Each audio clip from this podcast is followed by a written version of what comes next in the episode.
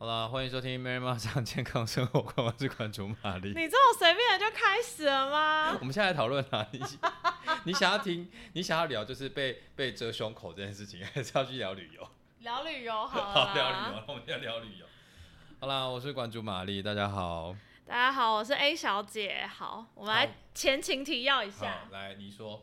就我们两个今天原本就讲好今天要录，但我们俩不知道今天干嘛。我觉得可能天气也太热，我们俩今天都觉得好累哦。我先跟大家讲一下，我今天本来想要就是讲我去吃真鲜的时候，隔壁的阿妈跟我搭讪，然后我在气火攻心的一个故事，但我觉得实在太严肃了。他在路边跟阿妈吵架。我跟你讲是在餐桌上，你看我写的笔记。哎，他真的写落落等哎，他真的以前大业以前上课真的从来没看过他那么认真过。我记什么？哎，不是你上课不跟我一组，也没有坐我旁边，你当然看不出来啊。哎，干嘛？少在那边。哎，我觉得这样听众会不会觉得我是一个很大学时候很肤浅的人啊？你是啊。我性上面是蛮肤浅的，但是学业的追求哈也蛮肤浅的，各位深。一点，你是说肤浅，然后跟大概有到真皮层，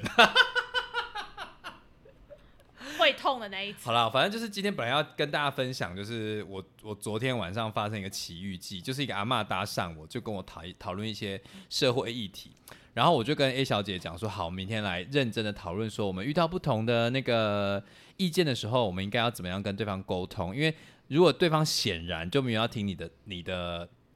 论调的时候，那你又该如何自处？这样，后来 A 小姐今天一来就说好热。对，我今天一见到她，我觉得哎，今天好热，好累哦。然后她今天，哎，她今天也很忙，所以她今天做了很多事情。然后她也觉得今天很很累跟很热。然后，所以我们后来就决定说，我们今天就是随便聊。我们刚才已经聊一拖了，但我们就真的是随便，然后跳来跳去乱聊。好，我们今天要聊旅游。然后我跟你说，然后我们会尽量不要那么严肃，严肃，因为毕竟我们是是一个性别之眼被打开的人，所以我们等一下在聊旅游过程中会带入非常多的性别议题，所以各位，我真的不知道该怎么定义我们现在的心情。我们这样会聊下去，然后默默又聊得超级认真。好好好好好，OK，来，我们先拉回来，就是要聊旅游这件事情，因为 A 小姐。有去过最近非常火红的一个国家，就是柬埔寨。哦，没错，各位不要看我这个样子，大家看过你吗？哪个样子？哪个样子？不，我跟各位说说，我还蛮骄傲这件事情的，就是我去过一些国家旅行，然后。有一些国家是我自己一个人去的，然后自己一个人去的可能就包含去土耳其啊，然后去越南啊，去泰国啊，去韩国啊，然后去柬埔寨啊，然后都是我一个人去的。哎，我说实在的，那时候我记得应该是你大学的时候就规划说你要去土耳其，对不对？对，没有那个时候，因为啊，你土耳其是研究所，可能那时候因为就是去土耳其真的费用比较高昂，所以我大概存钱存了一年。所以，我我那时候记得你好像老师也是在上什么课的时候就说，哎，你有没有觉得你自己做了什么样值得骄傲的事情？你就说你规划一个人要去去旅行，然后去那些比较大家传统上认为女性单独单独出游会比较危险的地方，你就觉得说我自己。可以克服什么什么的，然后那时候我觉得老师露出一副 惊恐又担忧的表情，说：“ 呃呃，A 小姐，就是呃，我觉得呃可以，但是人身安全还是要注意啦。”那大家会很怕，就是我一个人去，然后有个女生，然后会不会怎么样之类？哎，那真的有怎么样吗？我觉得没有到，就是因为毕竟还是一个女生出去啊。然后其实上网查，你会看得到很多，就是说一个人。一个尤其女生一个人旅行要注意的事情，这样以前一些比较基本的，可是我觉得这个有一些是大家都要注意，比如说关于钱财怎么收啊，然后关于那个你各种的那个穿着打扮你要怎么注意，然后我觉得另外一个就是大概我尽量晚上不要就天黑之后，嗯，然后除非那个地方可能相对是热闹或什么的，不然我尽量天黑之后不要一个人在外面。一个人是只有女生吗？还是男生也是？我自己会觉得女生可能就要特别注意，但我觉得男生也是，因为我觉得看偏差，对不对？看国家，各位，你知道出国之后，你真心的会觉得，我觉得全世界台湾呃治安最好的地方是台湾，嗯，真的就是在在台湾，你真的就是你东西放在桌上，然后你去上个厕所回来，你所有东西都还在。而且如果不见了，可能是店员或是其他人帮你收起来之类的，会专门告诉哎，东西你东西放这对啊，然后或者是大家会看到很多机车钥匙没拔，大家会帮你拔下来，然后放在那个 对。对呀，会放在那个置物箱里面，对不对？对呀，对啊，然后或者是帮你拔，然后会跟你说，哎，我帮你把钥匙放在某间便利商店的店员那只，而且都会特地贴小纸条。对呀，拜托这种事情在国外，各位你去查查，even 很大是什么什么英国、法国、德国、美国，我跟你说治安都没有台湾好。哎，我听说那边就是小小的那个训练场，很可怕，很可怕。我听到超多故事的。对啊，所以就是我觉得，就是你知道都在台湾，我就 我现在就很常就做一些事情，然后大家就说，大家觉得大家就说你这样可以吗？我说这是台湾呢。什么？你做了什么事？比如说我很常包包挂在机车上，然后我可能顶多就是手机、钱包带着，我觉得整个包包挂在机机车上，然后我就去干嘛了？然后那个干嘛？你是有意识的还是就是忘了？有意识的，因为我懒。太夸张了吧？因为我懒得背包包。比如说，我跟朋友去逛百货公司，然后我乘机车停在路边或者是百货公司里面，然后我就想说，这个包包可能就是我上班的包包嘛，里面可能就是一些文件啊，然后顶多就是我的笔记本啊，然后跟一些有的没的纸啊或什么之类的。等一下，身为一个就是专业工作者。文件是可以摆在那的，不是啊，里面就可能就只是那个啊，什么开会通知之类的之类的啊，然后或者是什么我们什么的签到表啊，然后或者是那种比较比较有的没的啊，当然没有啊，对啊，然后或者是可能就我的行事历的笔记本啊，然后通常里面就是水壶啊什么。哎，你真的很很相信台湾的对啊，然后我可能就只带着手机跟钱包。然后我就去百货公司里面，然后就跟朋友啊吃个饭，然后可能一两个小时才出来这样子。哇，你真的很敢，我会做这种事情啊！对啊，我就觉得拜托，这是台湾各位。哎，可是我想要问一下，我想要先问就是风口浪尖上的事情。你那时候去柬埔寨干嘛？哎，我就你去打工吗？哎，我要你去美女荷官吗？哎，各位，我一定要跟你们分享，我这个我真的很可以讲，因为我那个时候啊，我去柬埔寨，个呃，柬埔寨的首都是金边，然后柬埔寨最有名的就是它的吴哥窟嘛。对然后我那时候很想去吴哥窟，可是因为台湾飞吴哥窟的机票其实蛮贵的。有直飞吗？有，可是很贵。直机场？那个时候有，有吴哥窟有个小机场。哦，所以是可以直，等一下，是从台湾可以直飞吴哥窟，可是票。价蛮贵，你还记不记得？比如说飞亚洲线，亚洲线顶多就是一万，呃，对对，一万几千块，一万，对。可是我记得飞吴哥窟要快三万，两万多三万，好贵哦，是不是很贵？然后其实要么不然你就是飞泰，因为泰国机票最便宜，对啊，对啊，你飞曼谷机票最便宜，然后飞金边也不便宜。可是因为你飞金边，你等于要再转机到吴哥窟。哦，所以因为金边其实离吴哥吴哥窟蛮大一段距离的，可是你知道这样，如果你飞金边再转吴哥窟，其实机票也没有很便宜。但你知道我后来做了什么事吗？嗯，什么事？我飞曼谷，因为我个人超爱曼谷，曼谷是我家厨房。各位，我去曼谷，我真的至少七八次，好想要再去曼谷玩 哦。等一下，Mary 跟大家分享他在曼谷的，好，我等下曼谷的那个精彩故事。所以我那时候就是飞。曼谷，然后我我的想法就是我自己就是可以在曼谷玩几天，然后再去吴哥窟，然后吴哥窟回来，曼谷再玩几天，再回台湾这样。等一下，这整个路上都是一个人？对，都是我一个人。对，你真的一个人去？然后我跟你们说，我我觉得我做的最厉害的事情就是我，你知道我怎么从曼谷到那个吴哥窟？哎，没有听你说过。我是搭巴士，当地的巴士搭了大概。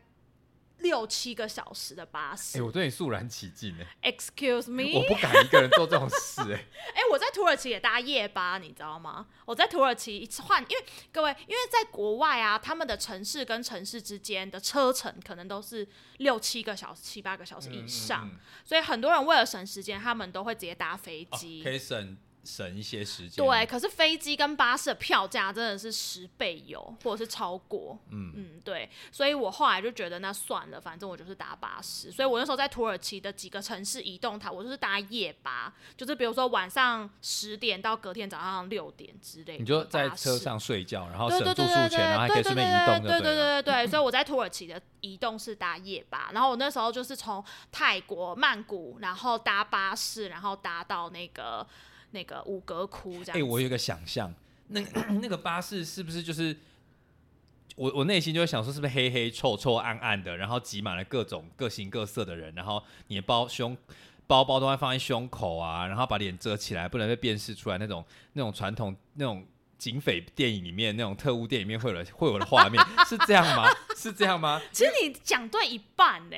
真的假的？那你还敢做？Oh my god！你听我讲，听我讲，因为他们观光业太发达了，所以其实他们的巴士蛮新的。哦。然后我觉得难是难在，因为那时候要去柬埔寨的时候，大家就会知道，其实东南亚的。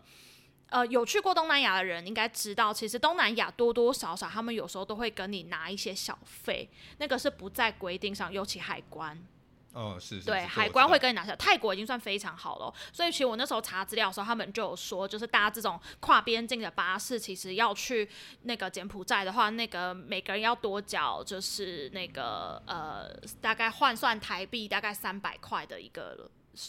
小费，你说给给海关的口密兄就对对，就他其实不在你，因为你基本上你跨境办签证，你就是签证费嘛，他就等于签证费要再收你三百，所以那就是潜规则的意思，就对。然后后来我看网络上的教学，就是你不要问，你就是给。哦，是哦，嗯，后来网络上的教学就是这样，因为说就是原本的规费你自己在加。多少就直接升给他。对，然后后来我就发现他们就直接写在那个窗口，就说要收三百块。然后我有看过，直接写出来。哦，然后我有看过有网友就是就说他坚持不给，他说你坚持不给的话，那个人就是你知道出国啊，最可怕的事情就是你的护照在别人手上。他如果扣留下来说你有问题，你大概就吃不完兜着走或者是他护照不还你，你基本上你你你你真的什么办法都没有。所以基本上后来我们就是我那时候看他们的教学，我想说好三百块也不贵，我就是给这样子。然后反正那时候哦跨边境还有个很大的问题，就是因为跨边境的巴士啊，其实非常的多元，然后跟非常的价格真的有从便宜的可能据说便宜的可能才三四百，然后到贵的一千多块。我现在就说台币啊，到一千多块都有。那你那时候做什么的？我那时候大概做七百多块的，但重点是什么？重点是很多人很多业者会把你载到边境之后，他就丢包你了。嗯，对。然后他们就说有一些人真的就是被丢包，就是把你载到边境，然后就随便告诉你说，哦，你就是去哪里办对，或者是你去哪里哪里办签证，然后办完签证回来之后，他就找不到他的那个车子跟司机了，他就是被丢包。那怎么办？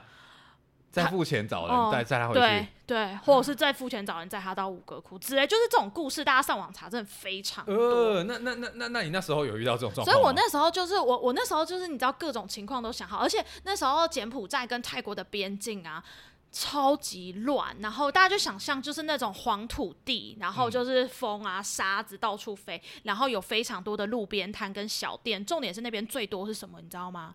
赌场。那个边境超级多赌场，哎，我觉得那有详细为什么我不知道，但我猜可能跟。一些管制管理可能有关，就是三不管地带，类似这样，所以那边非常多赌场。然后，然后，所以那时候我就是巴士搭到边境的时候，我其实一整路都非常紧张。然后，等下，你是几点搭这个车？我是早上搭车，我早上不知道七点还八点的车，因为那个那个车我实在我不敢搭夜车。然后我就是搭早上的车，然后我记得到边境的时候，那个人就是。发给我们一个人一个名牌，然后你挂在脖子上，然后那个人就说你要挂着，然后你办完签证出来之后，我才认得你是我们的车子的人。然后你知道我那时候非常害怕，是因为因为我去柬埔寨嘛，然后我还要回过头再回泰国嘛，所以你知道我在那个边境，我其实除了要办离开泰国的这个。哦，我离开泰国，对不对？但是我那个时候离开泰国之前，我要先办一个所谓的回头签，就代表我会告诉泰国说，我离开泰国，因为签证基本上就是一次一签，就是你进去泰国。离开泰国，你那个签证就无效，就失效了。嗯嗯嗯。对，所以我在泰国，在离开泰国之前，我要先办一个回头签，就是告诉那个海关说我会回来。哦。对，不然我在台湾原本办的泰国签，我其实离开泰国就无效了嘛，对对 对。所以我那时候就多办了那个回头签，然后在我心里非常害怕，因为我很害怕说那个车子会不等我。就是你知道，大家如果都提前办好，然后都过海关了，那个车子会不会不等我？什么什么什么之类的？因为反正他丢掉你也没差嘛。对啊，因为他已经收我钱，而且他已经收我的车。你就付完了。那就像你买车票一样啊，你已经付钱啦。好紧张哦，尤其是有那种黄沙滚滚，然后又都是赌场，对，然后很可怕，然后你就是在国与国之间的边界，然后我真的就是在柬埔寨跟泰国的边界，然后所以后来我就办了回头签，然后就过了，而且你知道那个办那个签证不是像我们就是你送护照，然后什么签证就办好，没有哦，我们要先他放我们下车的地方，他就告诉我们是哪一栋建筑，所以你要先去那栋建筑办说你要离开泰国，嗯，然后办完了之后，你再走路走到另外一栋建筑，然后说那栋建筑你要办柬埔寨的入境签证，对，然后那个路程中有非常多的人会拉客，然后他们拉客拉什么客？因为他们想要代办你的签证。所以可能办签证，假设我有点忘记多少钱，比如说办签证一次是一千好了，他帮你代办就一千三。哦，OK。然后非常多人要拉，然后我觉得他们超强。我跟你说，那些人真的眼光都非常好。我只是护照拿在手上哦，然后他就突然来跟我讲话，然后他就之后他他就直接跟我讲，他说你来自台湾对不对？他讲英文，可他就问我说你来自台湾对不对？我要看你的护照颜色对不对？可是我觉得他很强，他连台湾都讲得出来哎。哦哦，对耶，对耶，对耶，对对对对对对对对对。啊，然后他就问我说：“你是不是来自台湾？”然后我就吓到，然后然后后来他就，然后我就说：“哦，对，怎么了？”他就跟我说：“办签证跟我来。”然后你就觉得他们也完全不会不好意思哦，他就说办签证跟我来，他就把我拉到一个路边，然后就看起来就是一个小棚子，然后然后然后他就自己拿了一个塑胶椅，然后就在那边写单子啊什么什么之类的。最好笑的事情来了，他在帮我写单子，然后我就吓到，我想说，嗯，是这里吗？因为大家会教一些教学嘛什么的，然后柬埔寨那边的确实办签证的地方看起来是真的蛮破烂的，其实就是一个小的铁皮屋。然后几个窗口，但是那是一个官方的那个，对，那其实应该是一个官方的办签证。但是我们想象中官方应该是水泥、有冷气、灯光明亮，但事实上没有。穿制服什么的，没有没有。然后所以他没有那那个那个他不是官方的人，他就只应该是想要帮我代办的。但他很强哦，他就是知道我是台湾来的，然后就开始说哦，那你是台湾来的哦，那那然后那你是住台湾哪里呀？然后他还会唠几句中文，虽然他讲中文我听不懂，然后就帮我写写写，然后我就吓到，然后我就越想越不对，我就觉得应该不是在这里办呐，然后我就用英文问他，我就说你办这个要多少钱？他就跟我说，比如说他就跟我讲一千三，然后我就觉得哦，就是跟网络上的价格不一样，然后后来我就他旁边刚好看起来就是作为一个穿制服的一个类似，我猜有可能是海关的，应该不是警察，但是穿制服的一个女生。然后我就问他，我就问那个女生说，所以是在这边办吗？然后女生就笑一笑，然后他也不回答我。然后后来那个男生就继续帮我写单子啊，然后干嘛干嘛，我就觉得好怪哦。最好笑的事情是，我就问他这是多少钱嘛，那男生跟我说一千三，然后旁边那个女生就立马补枪，那个女生就说，哦。那如果你自己去办，里面自己办的话，应该会更便宜耶。等一下，所以他在拆他的台嘛？对。然后我就是一瞬间惊觉，然后我后来就真的就是有点类似用半抢的方式，因为那个男生拿着我的护照，然后一直在写东西。然后你知道出国最重要的事情就是你的护照绝对不能。落到别人手上，对你真的不行。然后我就有点类似，他还压着，他手压着还在写，然后我就立马很快的把我的护照抽回来，然后我就跟他说不用，我自己去办。然后那个男生还一直跟着我。然后我就走嘛，然后我我我就要往那个地方，就别的地方走。但我其实不太知道我到底实际上要去哪逃离他就对了。对，然后我就发现他就一直跟着我，然后就一直跟跟跟，然后跟到我就马上看到我们其中一个团员，一个日本的男生，我就赶快跑过去找他，我就跟那日本男生说：“哎，是往这边走吗？”男生就说：“对。”然后我才赶快跟他，那个男生才就是跟着我那个男生才离开。然后我就在心里告诉自己说：“签证要自己办，签证要自己办，护照不能离开，护照不能离开。”哎，好恐怖！你都还没到吴哥窟，你你就遇到这种可怕的事情哎。然后反正就一一连串惊魂惊，然后我后来就去办办那个护照那然后办护照那边，反正就我就记得就是又就是一栋建筑，然后但记得就是也是有点破破旧旧的啦。然后反正就办完，然后就出来了之后，那个原本那个司机就跟我们说他会在出口的哪里等我们。然后还好我出来之后就有看到我们的车子，然后看到我们车子，然后我就上车了。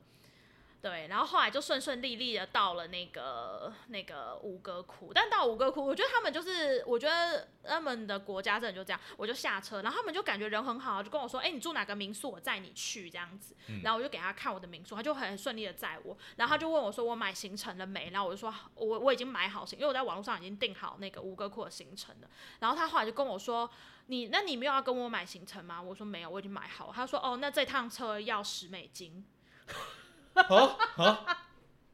对，就是这样子。然后我就乖乖的付了十美金。那那你知道那趟车车程不到十分钟，所以你用走路其实大概就是啊十分钟不行，好远。我觉得你在中途会遇到任何人，你都不知道。对，然后啊，我不知道，后来就觉得好，就是这样算了算了，然后我就付钱了，这样子。哎，好可怕！就是在国外真的就很常这样，这都是一些难以预期的事情。对，然后你很容易被坐地起价，然后跟很容易哈就是你已经上了，然后才他们才会用一些手法。因为他原本也没有跟我说那趟车多少钱，他们就真的看起来人很好，我就觉得，哎，他们怎么会人这么好？就到了车站之后，他就是问，就会有很多那种类似那种三轮车的司机，就来问我们下车的每一个客人，大家住哪。然后你一开始不会觉得怪哎，因为你就下车，然后拿了行李，然后那个人就过来问你说你住哪，然后你当然就会准备好你的那些东西嘛。我因为我通常我就会把我住的地方的地址全部印下来，然后一面一面我要找路我要，跟当地人沟通，我没有办法沟通，我就直接给他们用看的，然后我就给他看，他说哦我知道这里这里，然后就载我去这样子。所以你在车上他才。跟你讲说，如果没有买行程是什么什么什么价钱不一样的状况，对对对，就是这样。然后我就想说，好，十美金三百块要给他，换你的人生自由安全嘞，好恐怖哦！就是这样啊，就是这样啊。我觉得在国外就这样，然后反正后来就去了吴哥窟，各我很推荐大家去吴哥窟，哎。而且各位趁年轻、膝盖好的时候去。等一下，等一下，吴哥窟是不是就是很多那种灰白色的石石建筑？灰咖啡，对对对。然后他们有石建筑啊、石庙。然后吴哥窟其实有大吴哥跟小吴哥。嗯。然后除了吴哥窟之外，外周遭还有很多类似的建筑吗？对。所以他们那个时候的套装行程，最基本套装行程就是三天。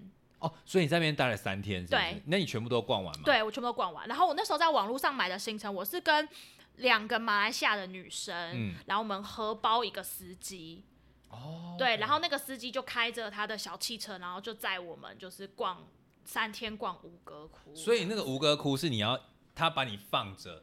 然后你要把全部走完，还是这个地方小区逛完，他带你到另外一个地方，还是怎么样？就是每一天不一样啊，但是有他可能第一天就是带你到这个地方，然后你自己买门票进去，他就说我在门口等你，然后你们几点集合这样，然后我们就自己进去逛。然后最后一天因为是最外围的地方，然后就是逛各种不同的庙，所以他就说在这个庙待两个小时，然后你们你们出来，然后再我再载你们到下一个庙，再待两个小时，然后再出来。所以这些东西是你在网络上都定好了？对，这些行程我都在网络上都定好。所以他你也会看他的评价啦，安全。之类的，对对对对对，就有我觉得看各每个人的状况啊，我那时候就很。我就是比较容易那个紧张的人，所以我就想说，好，我就在网络上都先订好。然后，但是有些人其实很，他会发现欧美的旅客超 free 的，欧美旅客 free 到就是他到现场，然后当然就会有非常多的人要来推销他的行程嘛，他就真的就是现场选一个他要的行程。哦，所以他们不像我们一样，不像你一样事前都规划不会不会，他会到现场，然后可能一间一间旅社再去问，或者是有时候你其实一下机场就会一堆人涌上来跟你推荐他的行程，因为毕竟是很大的观光地啊。哦。然后他们就会现场真的挑，然后杀价，然后干嘛，然后然后。那个那个就是当场决定要去哪里，对对对对对对。那我可以问一下，在吴哥窟里面，嗯，你觉得是安全的吗？因为吴哥窟里面毕竟都还是外国游客，所以其实吴哥窟里面根本没有什么当地人。李库窟里面没有住户啦，它有点像就是古迹的保护区，是不是？有点像那个那个叫什么？比如说什么什么。台湾有点难形容，台湾比较少这种地方哎，但像国外，比如说像什么紫禁城啊，现在不不可能会有人住在里面吧？哦，但它就是一个古迹，它就是一个官方的观光区，然后里面不会有。著名那个地方没有没有没有，因为那就是呃最早期的他们当地的一个皇朝所建立的一个类似，比如说像金字塔，像那种就是那种很大的区域的古迹。等一下那个，我我我没有做任何口渴，因为我不知道你要讲吴哥窟，你可以介绍一下吴哥窟是干嘛的吗？我其实已经有点忘记了，但我印象中吴哥窟就是很早期，就是在那个那个柬埔寨，因为在南东南亚那边的一个王朝，然后那个王。王朝的人，他们所盖的有点类似他们的宗教信仰中心吗？之类的，对对对。然后因为有点像，你看，你还记不记得金字塔？其实金字塔算是他们的。之前有人说金字塔是坟墓，可是后来又有人学者推翻这个说法，说金字塔其实不是他们的法老的坟墓啊，都他可是那那可能是信仰中心，只是法老刚好。那个棺材放里面之类的，对，但是有是不是金字塔有很多个？对啊，对啊。然后最著名的是不是就那几个？吉萨。对对对对，吴哥窟有点类似这样，最著名的就是那几个，但其实外围有非常多个，然后长得都很类似。哦，它是比较是这样的概念。然后因为吴哥窟它基本上都是大石头建的，所以你基本上你就是一直爬，一直爬楼梯，一直爬楼梯，一直爬楼梯。你是爬的很不甘愿。我没有爬不，你知道我爬完之后，我真心就觉得，天啊，我大腿是不是瘦了？那推荐去吴哥窟减肥，是不是？然后，然后吴哥窟那边，因为它的楼梯其实，因为它石头是很大颗，所以它其实很多石头的那个高度是非常高的。它不是像我们那种小楼梯、小小步上去，不是，它是你真的要一大步一大步跨。对，所以如果你真的膝盖不好或者是什么，你会很辛苦。哎，那我想问，那边吃安全吗？我在柬埔寨的吃东西。其实我在东南亚，我没有不敢吃路边摊。我在东南亚路边摊我都照吃。哎，你知道我想要这件事情，我想会问的是，因为那个，嗯，我之前有学泰文嘛，对。然后那个泰泰文老师是泰国人，他就说，哦，你们台湾人去东南亚哈，吃三天拉两天就没事了。哎，他意思就是说，他们的路边摊，他们当地人吃绝对不会有问题。但是你们如果是外国，你们肠胃没有准备好的话，就就会出问题。所以我才问说，那你在那边会不会拉肚子啊，水土不服什么？各位，因为我泰国、柬埔寨跟越南我都去过了，嗯，然后我唯一一次拉肚子，其实在越南。哦，是哦。嗯，然后我那时候应该就在路边吃了一个烤肉，然后之后我就连拉了两天。我在怀疑那个烤肉。去国外减肥，爬爬楼梯减肥，吃烤肉拉肚子减肥。但是我在柬埔寨没有拉肚子哎，但我真的就是因为他们，因为吴哥窟那边就是观光地，所以他那边附近其实有很多晚上，然后就会有很多酒吧、夜市，只要有欧美人的地方就会有酒吧。哦，所以那边有酒吧？有，但全部都佛观光客。哦，你可以想象吗？那就是以我觉得台湾真的没有这种地方哎，有点像你去垦丁啊，垦丁是不是很多酒吧？哦，那边全部都是为了观光客对营造了某一区的气氛给你。但是因为吴哥窟基本上没有，本来就没有住人呐，嗯，对，所以不像垦丁还有当地的住民，但是吴哥窟基本上是没有当地的住民的。等于那里的聚落就是为了观光客服务他们而生的，所以所有的形态都是那边，所以吃其实基本上有一定的水准就对了。我不确定有没有到水准，但那边就是有一些小摊位，然后会有夜市，哦，然后会有一些就是你到夜市里面就会有酒吧，就像垦丁大街那样，就路边就会有酒吧，然后很多欧美人就在里面喝酒，类似这样子。那有艳遇吗？柬埔寨？柬埔寨没有，柬埔寨人应该看不上我啊！各位，我在土耳其很有艳遇，硬要硬要补这一趴。你你想要先讲土耳其吗？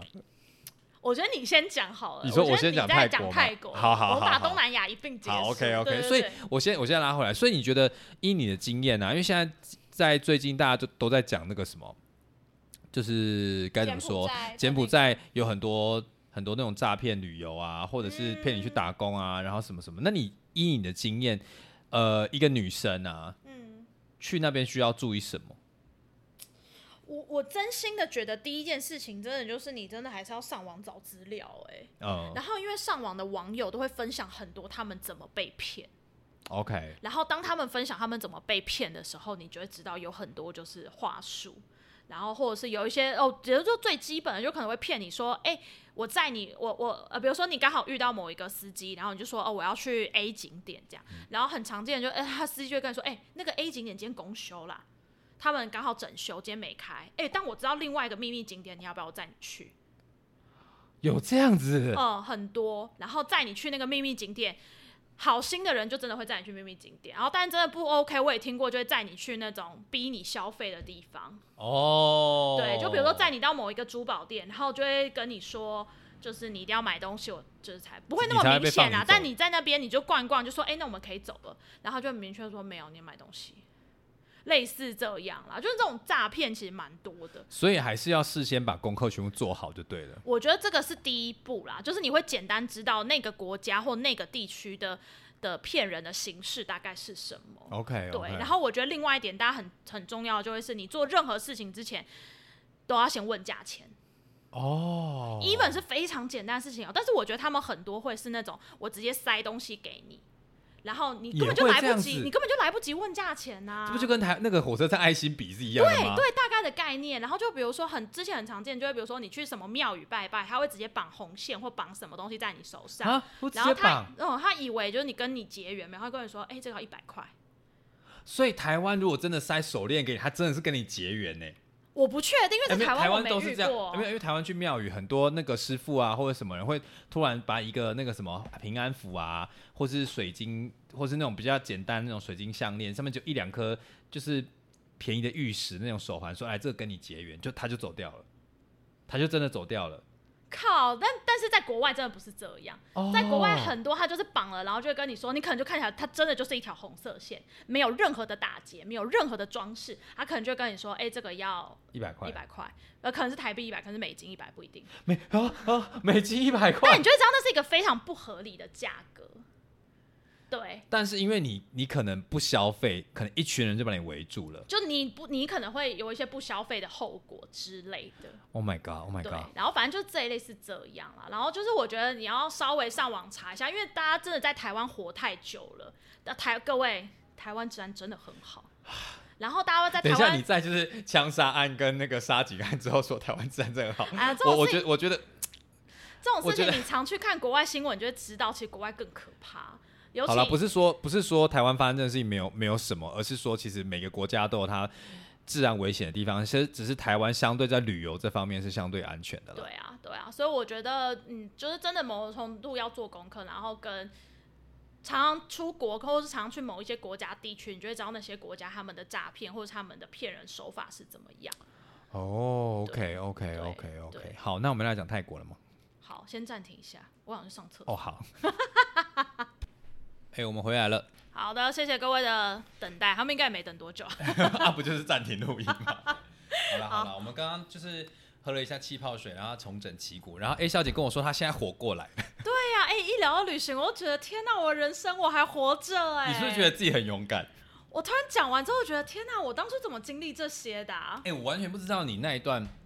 就是护照被压着那种恐惧的感觉，因为在国外这件事情真的很可怕。因为在国外，你你如果没有掉了，你如果护照掉的话，你基本上就是一个没有身份的人。就是你大家把你拿去埋了，也不会有人知道。就你死掉，基本上也没关系，因为你没有身份。哎，我想跟大家讲，就是生命这件事情，在你当你出国之后，会瞬间变得很不值钱。对，然后我觉得大家在台湾的感受性没有那么强烈，但是你一出国，你就会知道你身为台湾人，你在国际上的弱势，还有你在国内被保护的多好。对。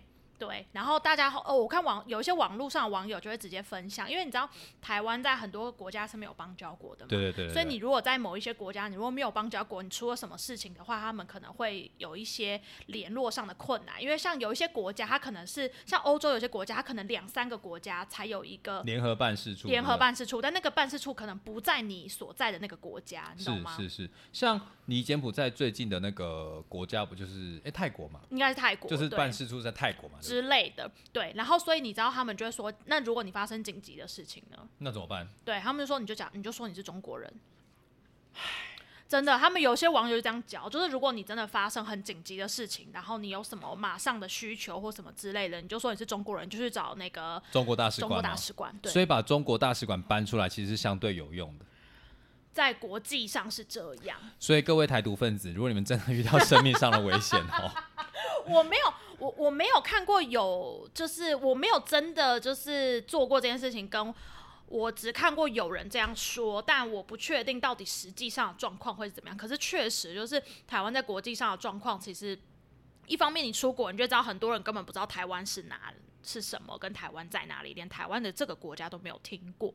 然后这个好像也蛮正常的。然后再来就是他们就讲说，如果你真的发生什么紧急的事情的话，通常我出国啊，我会做好一个安全措施，就是。我会查好台湾的联络办事处在哪里，我连地址、电话、二十四小时紧急电话，我全部都会写下来，写在我的笔记本里面。哦，嗯，就确保我如果在国外怎么了的话，我要联络哪里这样子。你只要一通电话，基本上你还可以有一线生机，就对之类的。对，然后因为你大家知道，在国外啊，你要买网路，嗯。就是国外的 SIM 卡嘛，对不对？不像台湾，你 anytime 都有网路啊。就算你去 Seven 也有免费的 WiFi 可以用。对，但是在国外你不知道国外有没有网路啊，所以你如果网路现场才要查的话，有时候真的太慢。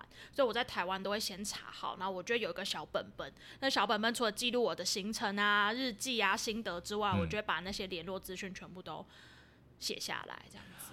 啊，我觉得其实今天会想要聊节目，再来是因为我最近看那些新闻啊，我就会觉得，哇，那些人在国外那种。求助无门的痛苦，真的很可怕。尤其你如果护照被扣押，对对对对对，所以也奉劝在台湾的各位，一旦要出国的时候，拜托把所有的资料都查好。不要相信外国的人跟你说什么，你去了一切都帮你处理好，没有问题。怎么可能？这几个字就是大有问题。绝对啊！然后跟他们的手法跟话术，有些真的是你没有想过的，或没有碰过的。因为在台湾真的是可能那个类型什么完全不一样。因为台湾的司法制度相对健全啊，一旦有一些这种大型诈骗的时候，不是说没有，而是很快就会被收网了。可是，在国外那种，尤其是柬埔寨这种。本来历史就相对复杂的地方，他们可能公权力没有办法伸伸到每个角落，所以这种黑暗的角落就会相对比较多。所以还是奉劝各位要注意自身的安全啦。对啊，然后我觉得还有另外一个点是，国外的整体的制度可能真的就没有台湾完善之外，他们的办事情或处理状况，大家应该很常听说吧？在很多国家，基本上你是要贿赂警察的啊。啊，是是。对啊，然后尤其你如果身为一个外国人，除非你很有钱。那不然，警察为什么要帮你办事情？有听到有钱代表他有好处可以拿？一定的啊！但是你都，你如果在国外，你都已经被骗了，你身上会有钱吗？对，你突破盲点了，你突破盲点了。你连护照都没有，哪里生钱来啊？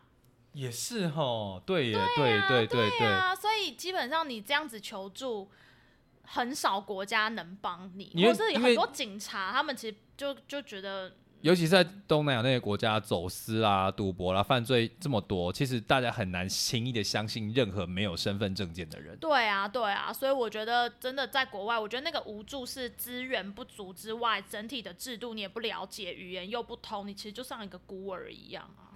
那你现在啊，嗯，这个问题应该是留到留到最后，但我现在就想问，嘿，现在如果一个任何一个像你一样独立自主的新女性想要去柬埔寨的话，你推荐吗？我真心的觉得全世界，然后你真的要审慎考虑。我会就是你跟我讲说，我一个女生我要自己出去旅行，然后你跟我讲的国家，我真的会告诉你，你考虑一下的。我觉得大概只有南美洲跟那个那个印度。为什么这么说？因为我觉得。呃，印度是最严重的啦，因为印度对于女性是非常不友善的。我觉得是那个性别制度的关系，所以大家上网查应该会查到很多，即使是欧美的游客在印度，然后会被强暴、被强奸，甚至被杀掉的。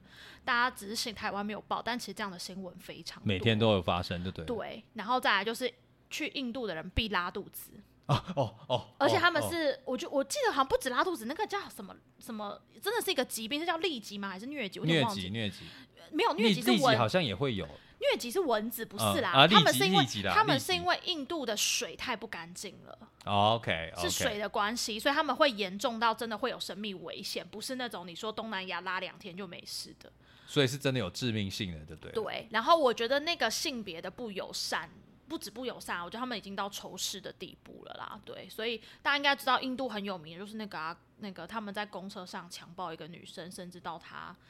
致死的事情，他他那时候被，我记得那个故事很那个新闻很有名，就是一个印度的女生，然后她应该是一个大学生，然后我记得她妈妈好像还是。警察还是什么，就是类似的公职人员，然后他搭公车，然后他就出去玩，然后他玩回，他在 party 上就是拒绝了几个男生的邀约，他后来就搭公车要回家，然后在公车上就是被那几个男生轮奸呐，然后轮奸，后来就把他丢出公车，然后就把他丢到水沟里面，然后你知道他严重到什么程度吗？他的下体被塞了一些东西，然后他的肠子都跑出来了，然后他这辈子就是你知道。Oh my god！台湾哎，有很多翻拍的电影都在讲这个案件啊。Oh my god！所以印度对于女性的那个状况是非常可怕的。然后我觉得南美洲，可是因为各位我对南美洲真的不熟，我也没有查过南美洲的资料。南美洲的状况是他们谋杀案很多，嗯，然后跟对于性别不友善。可是我觉得没有到那么夸。就到底严重程度如何？各位，我真的不敢讲。我觉得只是因为我相对不熟悉，所以我我我不敢说推荐或不推荐。所以我刚刚那个问题，你的答案会是你不管怎么样做足功课还是最对？我觉得做足功课，然后你的安全做好，其实我觉得很多地方是很值得去的。对，然后各位就真的，我觉得有些东西钱能解决就让钱解决。真的，我觉得真的哎，就是那种你觉得你要什么维持正义，然后坚持不要给海关那三百块，然后他明明身为海关人员，他怎么可以贪污或什么？我觉得一方面是这样说没错，可是我觉得换个角度想，就是前提是你的人身安全真的没问题吗？然后跟每一个国家的制度跟他们腐败的程度是跟整个国情。文化脉络、历史，他们整体政府的制度有关，而不是你在那边跟一个海关 argue 说他该不该收这三百块，事情就可以。解决的可能是他们国家内政需要彻底的颠覆，才可以改善这个状况，就对对，所以我觉得，如果是我啊，我可能就会比较倾向为了我的安全跟为了我的旅游，那三百块我付，除非他跟我要三万，我付不出来。三万可能就是你旅旅费的一大部分。对啊，所以我通常就是会付钱啊，就是我不会到去跟他吵或跟他 argue 啊。所以其实我觉得是台语。就是他有一句话叫做“开修金一大件”了啊，丢了，就是你花小钱把大问题解决，你就赶快离开。对，我觉得真的就是这样，学一次教训就可以了。对啊，然后所以像出去，因为我也去土耳其啦，然后也去去去越南啊、柬埔寨我都去过。我其实觉得就是真的，除了印度之外，其他地方就哎蛮推荐大家去的，哦你就做好功课去吧，去吧，去看看。好好好好好，你为什么不是因为我我一副很恐惧的样子？不是因为我我我我一直都觉得东南亚是我心里过不去的坎，因为那个什么？因为我自己去的经验，像泰国，我觉得经验非常好，嗯，一切都非常的快速方便。当然中途会有一些也是有被被丢包的问题，但是都还有办法用钱解决。那但是到了柬埔寨那种犯罪率相对三不管地带，我对于那种制度。的安全感我是很重视的，所以我我没有办法像你一样，就是跨国直接过去，我一定要是什么台湾台湾把旅行社全部都买齐了，然后全部都台湾人一起去，我还才会比较安心。哦，所以我觉得你真的很勇敢呢。我跟你大学四年同学，我到底做过了什么？你看看，各位不要看我这样，看起来我现在好像很安稳、很保守。当年可是你知道，叱咤风云嘛。好了，我跟你讲，大家一定想要听 A 小姐就是在土耳其的那个艳遇，对不对？你们想要听吗？我觉得我泰国那个就当做最后的小故事好了，因为那个很短啦。我想说，那你就讲讲看，因为你那时候跟我说你去土耳其的时候，我其实也非常害怕，因为。土耳其的那个性别的性别不平等，我觉得世界有名的嘛。哦，对。那那你又是一个华人脸孔到那边，因为中国崛起嘛，其实大家都会觉得啊，一个华人脸孔的女生在那边出现，非富即贵。但哪有那么夸张？所以我觉得你那，你那时候会不会有这种你你只身前往也是非常恐惧的？还是你功课都做的差不多？去土耳其，我我觉得我会去这些国家，还有个很大的原因，是因为我很喜欢去看跟台湾完全不一样的。文化、文化跟历史，就像大家会知道，呃，像东南亚的状况，其实跟台湾是非常不一样的嘛。然后再来就是土耳其跟台湾又更不一样了，因为他们就是。土耳其我很喜欢土耳其，是因为他们有丰富的历史跟文化，因为他们以前是欧亚交界，所以大家还记不记得一个名词叫做什么？二图曼土耳其帝国，是是，罗马帝国，他们记得要说记得，他们都统治过土耳其，然后所以他们在土耳其，然后土耳其又是基督教跟那个呃那个呃伊斯兰教的一个算是一个交界的地方，所以他们在那个国家其实留下很多很厉害的。遗迹嘛，对不对？对对对，所以他们他们全世界唯一一个是清真寺样子，但里面是呃基督教信仰的。我知道圣索菲亚大教堂，没错。我历史成绩不及格，但我还记得。真的，那是全世界唯一一个你可以看到，就是伊斯兰教跟。呃，基督教有点类似融合的概念，但其实他们的历史没有那么好啊。就他们其实最初真的还是伊斯兰教，然后我忘记是哪一个国家在在讨伐土耳其的时候，才把它改成内部信仰是基督教。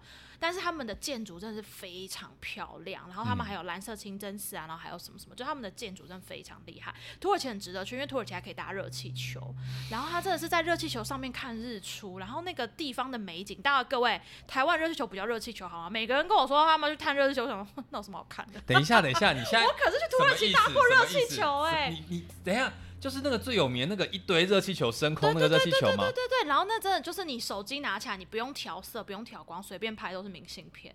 真的假的？真的超级美。然后土耳其还有一个很很有名的地方叫棉堡，然后那个是因为他们特殊地形的关系，所以他们的水流过的地方都是石灰岩，石灰岩是白色的嘛，所以你就会看到那一整片都是白色，然后蓝色的水在上面流。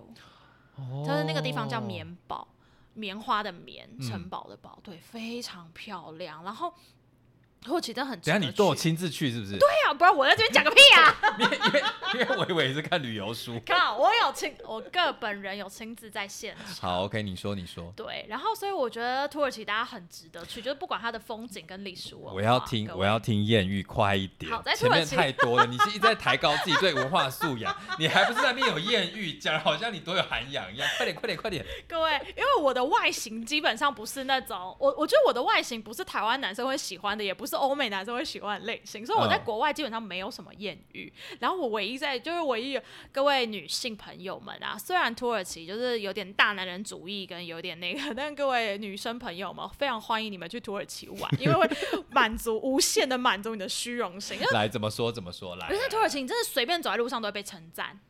我有我我最夸张的事情是什么？我那天早上啊没有吃早餐，然后我就不知道跑去哪里玩，然后玩完就是中午很饿，然后但是我又不想要进餐厅，因为进餐厅就很贵嘛，我就随便买了一个三明治站在路边吃。我跟你说，我只是站在路边吃三明治，要可能就十分钟十五分钟，你知道大概就有三个男生跟我抛媚眼，然后有四个男生跟我讲话。等一下，怎么会用抛媚眼这种俗俗艳的是？什么意思？就是他们真的就是经过你，然后就看你，然后眨个眼对你微笑。你说就是那种很俗烂那种眨眼？没有，不是。不是很酸，是很自然的那种扎眼，但是你就知道他在跟你有点类似调情这样子。在路边吃三明治这么狼狈，而且各位你知道，因为为了安全嘛，所以其实我每一次出国旅行的时候，我的穿着真的都很朴素。我可能就是比如说一般的，也不是鲜艳的颜色，我可能就比如说蓝色 T 恤、牛仔裤就这样子。然后或者是我连洋装我好像也都没有到很常穿，但可能就是长洋装，但不是那种你要大家看到什么度假风的长洋装，其实也不是，就那种素色素 T 的洋装。我在国外大部分都这样打扮，因为我不会让自己太显眼，对对。然后顶多戴个就是遮阳的帽子，但帽子也顶多就是那种一般的草帽还是什么而已。你听起来就是我妈他们出门对，差不多差不多这样，差不多这样。然后我就背着一个后背包啊，然后就穿着球鞋啊，就这样子。所以我在国外我也不是那种会打扮的。有些人去国外会打扮的很很很漂亮，我我不是，然后我就素颜，然后你知道就多夸张，然后或者有男生就经过你，然后就看你一下，然后就说，哎，你从哪里来啊？然后就说什么，哎，你要不要跟我去喝杯咖啡？等一下，就直接找你去喝咖啡？对，然后或者诈骗吧？有可能啦，但就爽啊，然后或者是 真的，他们就一直对你微笑，然后因为刚刚大家大家会知道嘛，我在台湾是。我在朋友圈里面是出了名的臭脸，就是我不笑脸很丑。可是你知道我在国外，尤其在土耳其摆臭脸，他们好像就觉得，我觉得那我我觉得我的那个臭脸对他们来说不是臭脸，他们一样就是跟我微笑跟打招呼。他觉得你很有个性，是不是？我不知道，我不知道。但是我觉得还有点是因为我可能是亚洲脸孔，所以我会感受得到，我走在路上，旁边的人会特地转头看我。哦，这个是感觉得到的，但是我觉得那就像我们走在路上，可能你看到黑人，你可能会特地转头看一下的概念啊。但是你有被抛媚眼，我觉得就值得。对，然后或者是我只是去店家买个东西，然后那个店家的人男生啊，他可能都会问我说：“哎，你有男朋友吗？”然后我，然后我一开始不知道，我就想为什么要讲这个，然后但我就会，我就说，就是我我一开始就诚实嘛，我就说：“哎，没有。”他说：“哦，真的吗？那我可以约你出去吗？你等一下要去哪？”然后我后来就测试，别的男生问我说：“你有男朋友吗？”我就跟他说有，然后他们就会演一下，他们就说：“哈，你居然已经有男朋友了，怎么会这样？”类似这种感觉。哎，他们很主动要邀约出去，虽然不知道是真的要邀邀约你去干嘛，但他们很主动。但我没有跟他们出去过啊。我受不了你的表情，我受不了你的表情。大家看不到 A 小姐表情，就是充满了微笑，然后眼睛不停的往上飞。大家都不知道我那几天在土耳其过得多么的爽啊！Oh my god！我觉得你要说他们猪哥也可以，他们可能就偶尔碰一下你的小手这样子，还是会有，就还是多少会有。但有一些人就做的会让你觉得有点恶心，但有些人会做的也没有让你觉得不舒服。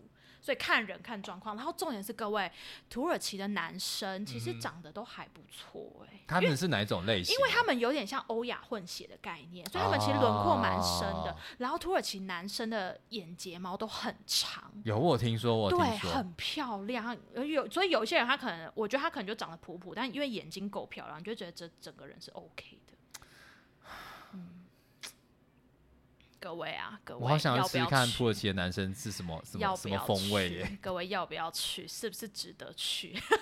等一下，你还是没有讲到你的艳遇呀、我跟我讲我的。艳遇，就是我去了一个类似，因为他们被罗马帝国统治过嘛，嗯所以他们其实有个类似罗马竞技场的一个古迹这样嗯子，然后我就去那边逛，然后我在那个城市不知道待了三天吧，然后我就后来就好像第一天还是第二天就遇到一个男生，然后那个男生我其实不确定他到底哪里来的，但是我就在那边看古迹拍照，他就跑来跟我讲话，然后就跟我聊天呐、然后我以为他是类似相关导游，我以为他是要来骗钱的，因为他们就说当地会有人，他就带着你逛，然后带着你介绍古迹，然后就最后就跟你收导游费这样。哦，是哦，嗯，我有看过，就是网络上有说，就是有些土耳其会这样子骗人，嗯所以他那时候带我逛啊或什么的，然后我就很明确告诉他说，呃，我不需要你带我啊，如果你需要导游费或什么的话，我们不会给你哦。然后他后来就跟我说，哦，没关系啊，我就是陪你逛。我就说好，我都讲清楚了，你也说没关系，那我们就逛吧。所以我们就边逛边聊天或什么，然后。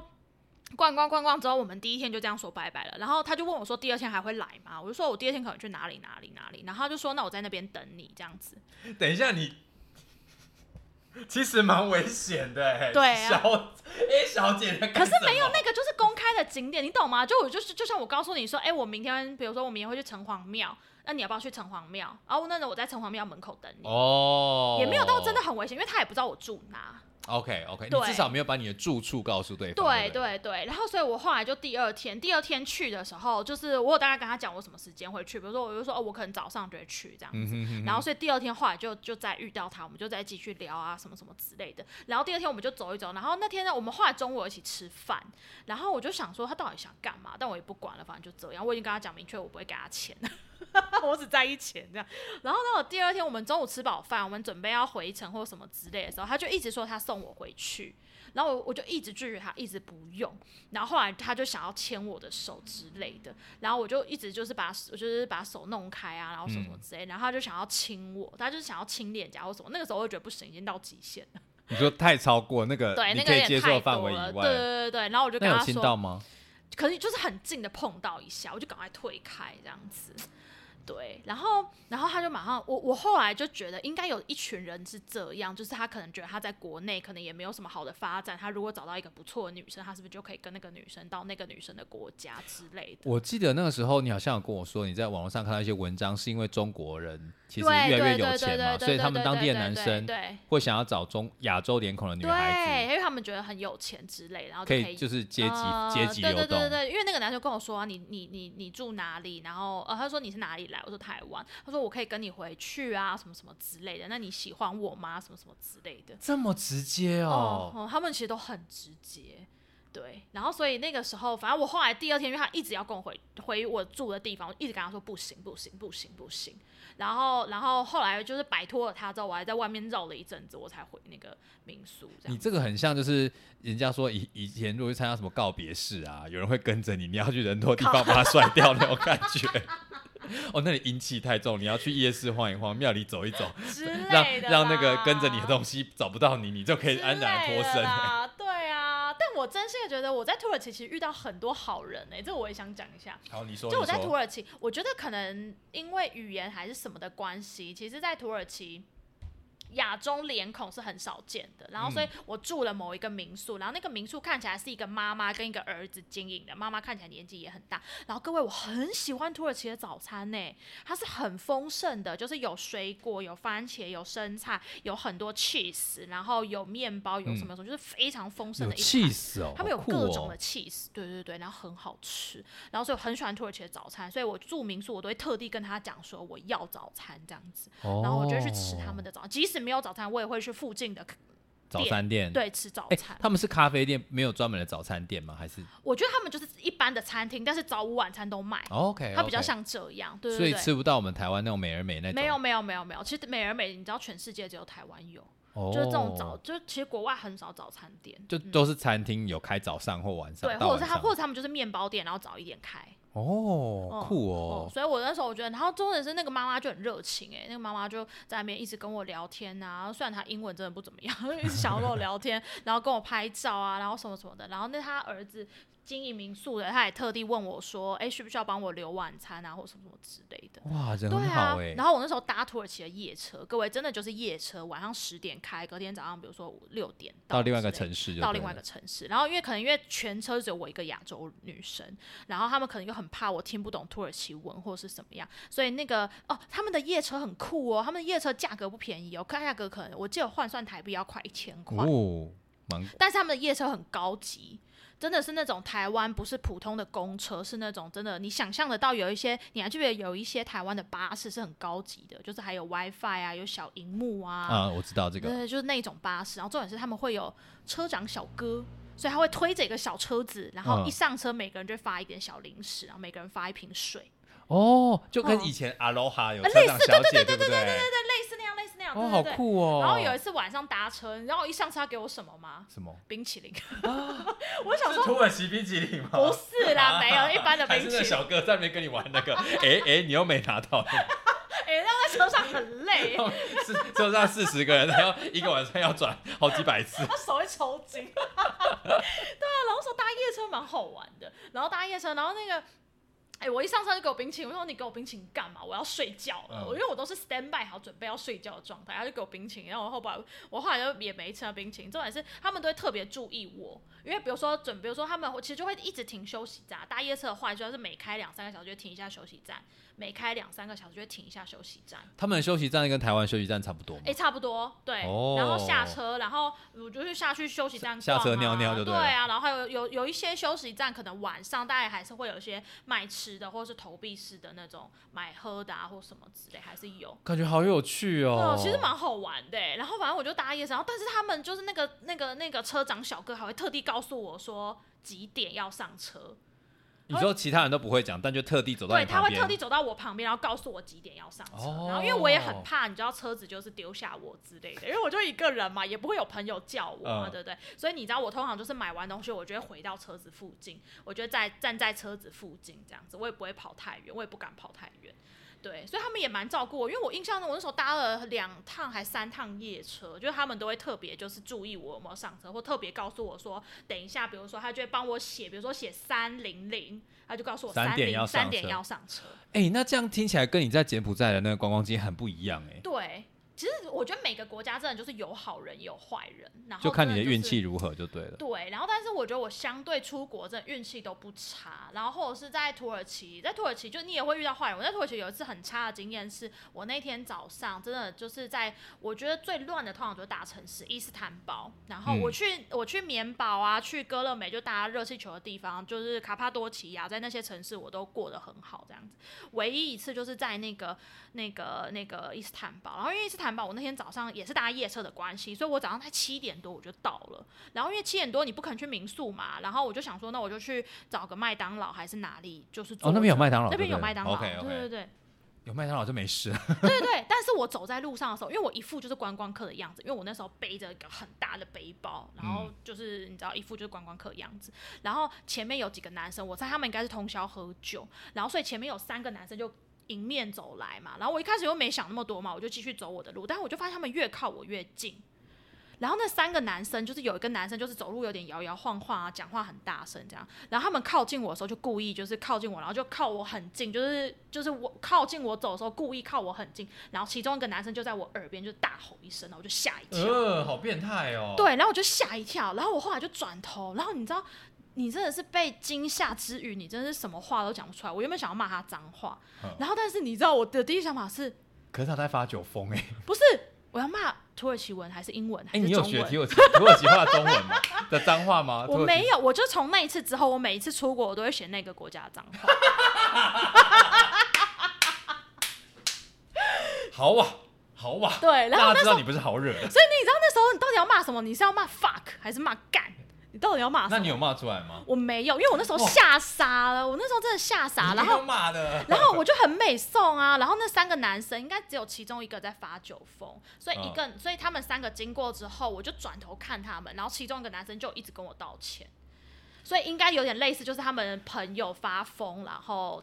他也知道他朋友这样做很不好之类的，所以其实就是你在当下真的遇到这个状况，你没办法马上马上反应呢。对啊，你真没办法。而且你有没有想过，他如果真的拿出什么武器的时候，你真的也没有什么任何方法哎。如果真的不熟，不要争那一口气。真的是不是？然后人在江湖走，一定要挨几刀才知道然后后来我就去民宿的时候，我就我因为我那天就入住那个民宿啊，然后我就跟那个民宿老板讲这件事情，然后民宿老板也蛮生气，他就说因为这里是大城市，什么人都有，然后就说你遇到这种事情，你应该下次要直接报警，然后不然你跟我说，我带你去报警，类似这样子。哦，对啊，所以那民宿老板也还不错。所以民宿老板基本上还是还是。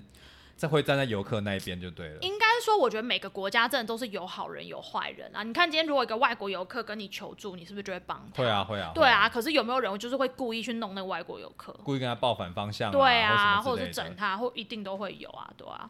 然后在土耳其有时候也蛮感人一件事情，是因为我在土耳其，我觉得可能因为他们可能英文也不太好，所以你知道我在土耳其问路的时候一直被拒绝。就比如说我问他说：“哎，我要怎么去这个地方？”他们就会说：“哦，sorry，we don't speak English。”然后我觉得，嗯，OK fine，那我就走掉，就再找人问。但是你知道，我后来问到路是有一个男生，我觉得我真的是选对人，因为他一脸就是 gay 的样子。等一下，你怎么知道他是 gay？因为他走就是。你会感觉他的动作带着一点女性的感觉。他虽然是穿西装，可是他就剃一个光头，然后你就觉得，哎，他拿东西是不是感觉有点翘小指啊？还是那种那种感觉？你知道吗？好了，你就是一虽然很刻板印象，刻板印象了，好不好？但是真的很好。我问他路，他就告诉我，哎，他他开口之后，你有觉得你雷达是对的吗？他，我觉得开口，我觉得应该有吧，我不知道。所以你看，我不知道，你是不是因为跟 gay 可以觉得 gay 相对安全，所以你对我就觉得他他相对友善，我就觉得我真的就是真的体质真的就是对，因为路上很多人问路，他们不管男生女生哦，很我就想说找女生问路可能会比较友善，没有，他们也告诉我说啊，we don't speak English，我不知道他们是真的不会讲英文，还是不想理我，还是因为那边太多观光客，还是怎么，我不知道他们的这个脉络是什么。我说真的，在台湾，如果你遇到一个阿妈，她或是我妈。不会讲英文，她就会去帮你找一个会讲英文的人。所以大家才会说外国游客来台湾，其实台湾人很友善。我觉得差别就在这啊。OK OK OK。然后去很多欧洲国家，你英文不好，其实他们是会翻你白眼跟不耐烦的。但我听说最近好像比较比较好一点，因为他们观光客变少了，所以他们要努力赚钱。我听说那个态度其实有翻转，所以我觉得我觉得。总归一句，就是很现实啦。大家都，大家都在看你有没有利，有没有有利可图。我觉得真的出国就是这样，没错。大家不要觉得怎么样，但我觉得在国外就是这样。应该是说，你有能力去到那边玩的人，你身上一定有什么，你一定是准备了你的旅费来的之类。那你这一生就来这一次啊？对啊。你可能得过且过，他不削你一笔，要学谁啊？对啊。所以我觉得各位就是听了这么久的故事，我觉得。呃，还是要知道你在外面就是一张行走的提款卡。没错，是这样，没错，是这样，没错。对。但也有遇到很感人的事情，是我遇到我那时候要搭捷运，但我不知道捷运哦，他们有那个路面，那叫什么，在路面上的电车，路面电车，对对对。然后我那时候要搭，然后我不知道怎么搭，跟我我找不到，这我找不到站牌，是不是很蠢？然后不会啊，你如果没有路，是路面，有时候你就找看不到啊。然后我就问那个女生，我就问了一个女生，然后那个女生。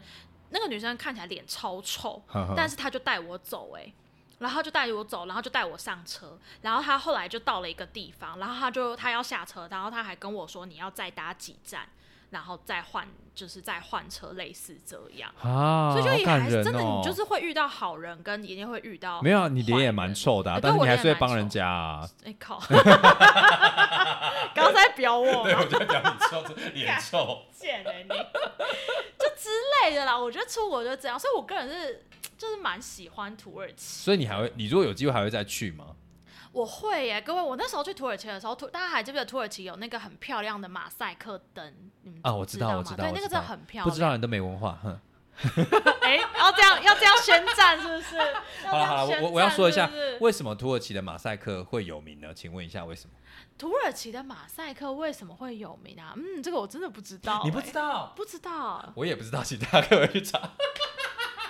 你是以为我知道的？我以为你知道。好我跟大家讲一下，因为土耳其为什么会有马赛克流行，是因为它某一个城市他们的烧陶的技技巧非常好，然后研制的玻璃也非常好，是因为当地的那个技法好像有流传到那边，那个城市慢慢的就是蔓延出来了。哦。但是确实是哪个城市我忘记了。哦。对，但是他们是当地某一个工艺，好像是那个聚落把那个技技法传了出来，然后以那个为中心扩散出来。哦，哦，哎，讲到这个，我要我要岔题讲另外一件事情，就是我我有去那个葡萄牙玩。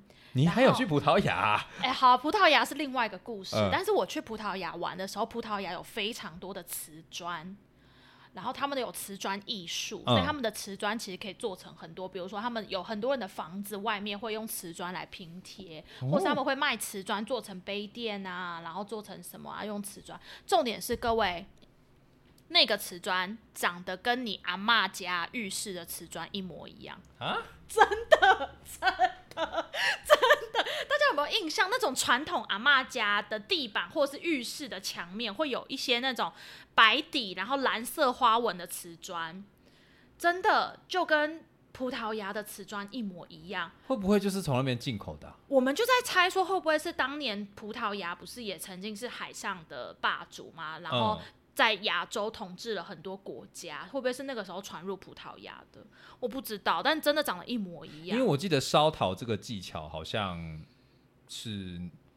是，哎，瓷器嘛，瓷器好像是中国中国的文化传过去的。真的，然后我一看，我想说，哎，以前我阿妈家的那个浴室的瓷砖真的就长那样，哎，然后。你有找到吗？等一下，你继续说。我等下，我等下要卖弄一下知识。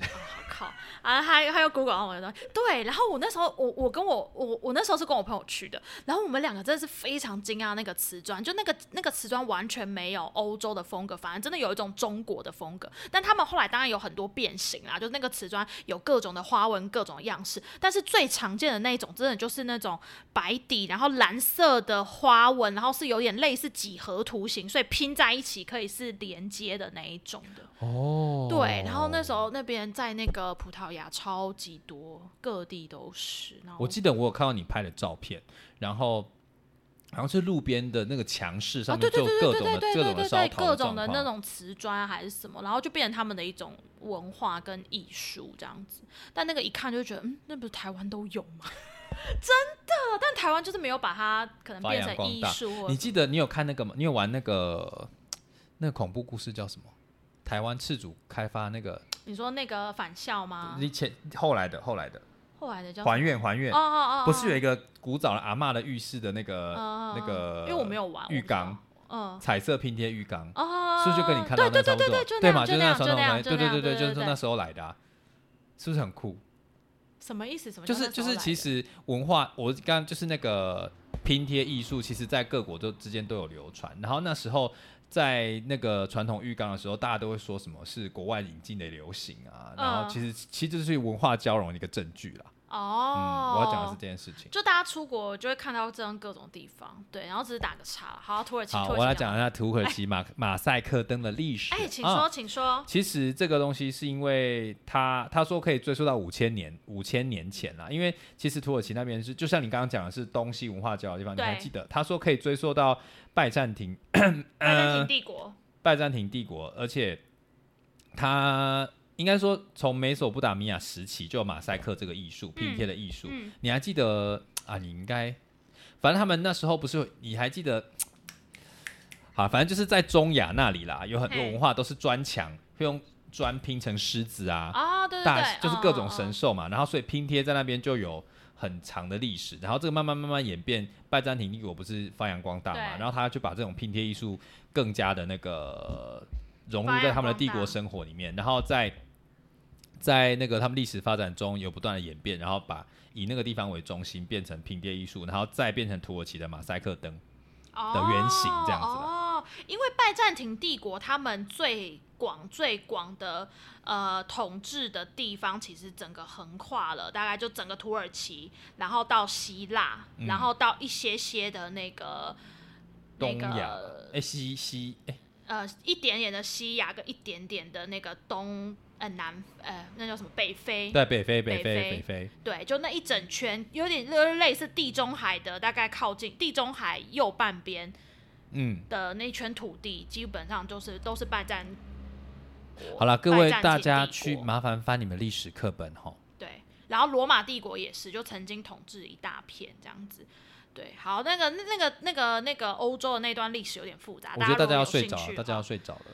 各位，我们就是这么有智慧的一个节目。你 刚刚这边讲有人要亲你的脸颊，现在就是硬拿一些马上急救舱的拼贴艺术来增添自己的气息。哎，那是真的。哎，我我找到，我给你看，我给你看那个那个那个的图片，你就会觉得天啊，这个东西台湾超多。你看，就是长这样。哎，那个啊，你家吗？不是，我舅舅家的那个墙壁上就有。对，但是真的就是在那个那个。你看他们，你看在他们是整面墙，哎，好漂亮哦，很漂亮。然后很多那个汽车旅馆的天花板也是用这种拼贴拼的。哪一间汽车旅馆？很多间都有哦，真的。南头，等一下我跟你讲。很烦呢，就是这样了。我觉得出国就是看这些文化，人家说走马看花，我觉得是非常重要的。就是你。看到不同的地方，然后再台回台湾看我们中之间的这些文化交流，其实是非常频繁的。对对对啊，所以我觉得看到很多很雷同的东西。对哦，我为什么会想再去土耳其？是因为我觉得土耳其的东西蛮好吃的。哎，就是大家知道吗？世界三大美食美食的那叫什么？世界三大美食的族系吗？还是什么？一个就是中国的中国的美食，然后一个就是土耳其，然后一个就是。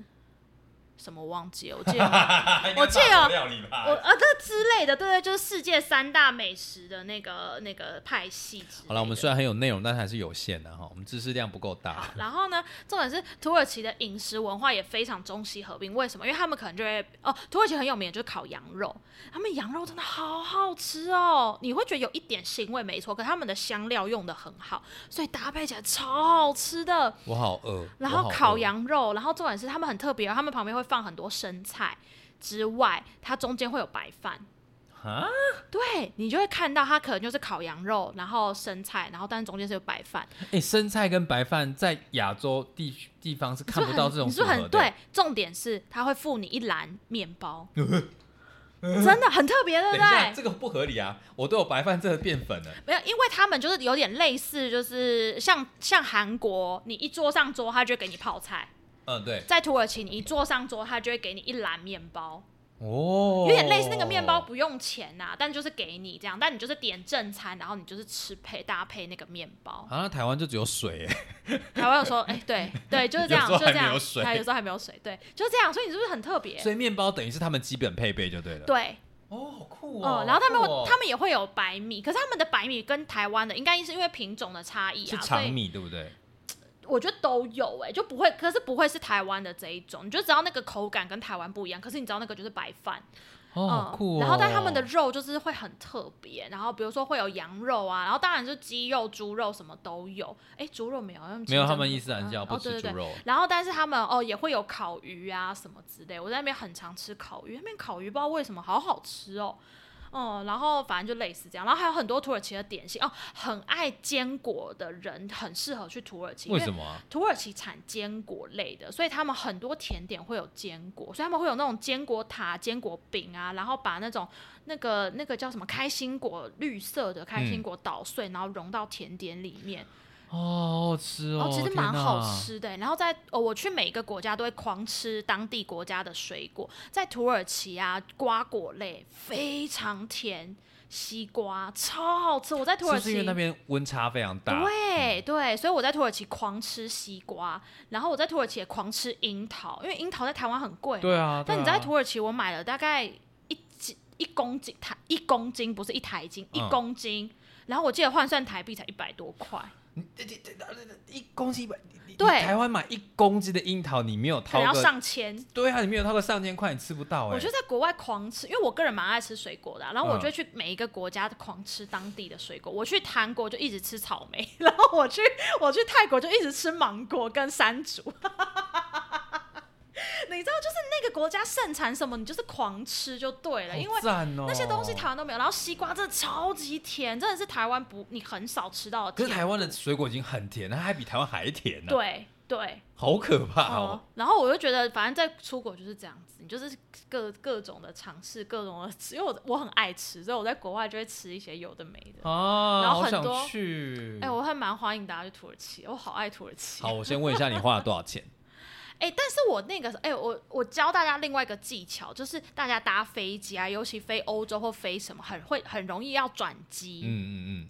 各位，你就去挑一个机票，转机点的国家也是你想去的，你可以一次玩两个国家。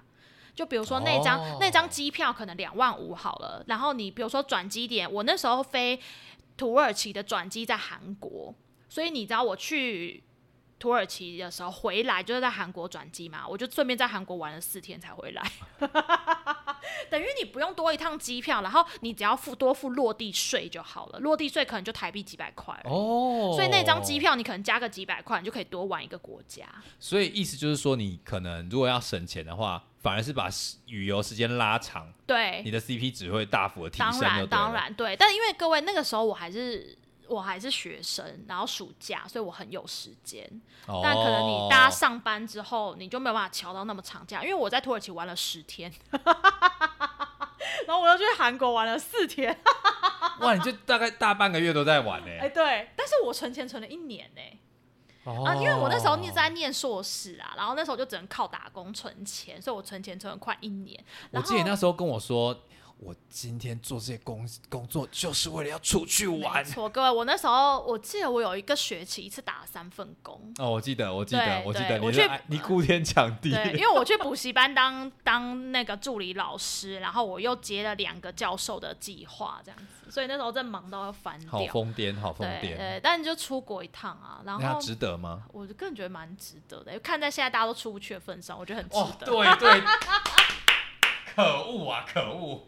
对啊，但应该很快大家就可以再出去了啦。所以那个时候总 total，我记得总 total 大概花了，我记得我好像存了八万快九万吧。然后，但我记得我没有花完，所以应该花了七七万左右。算一下通膨，大概大概八万吧。如果到现在没有，我跟你说，我一离开土耳其之后，不知道过了多久，土耳其土耳其叫里拉，土耳其里拉大变哦。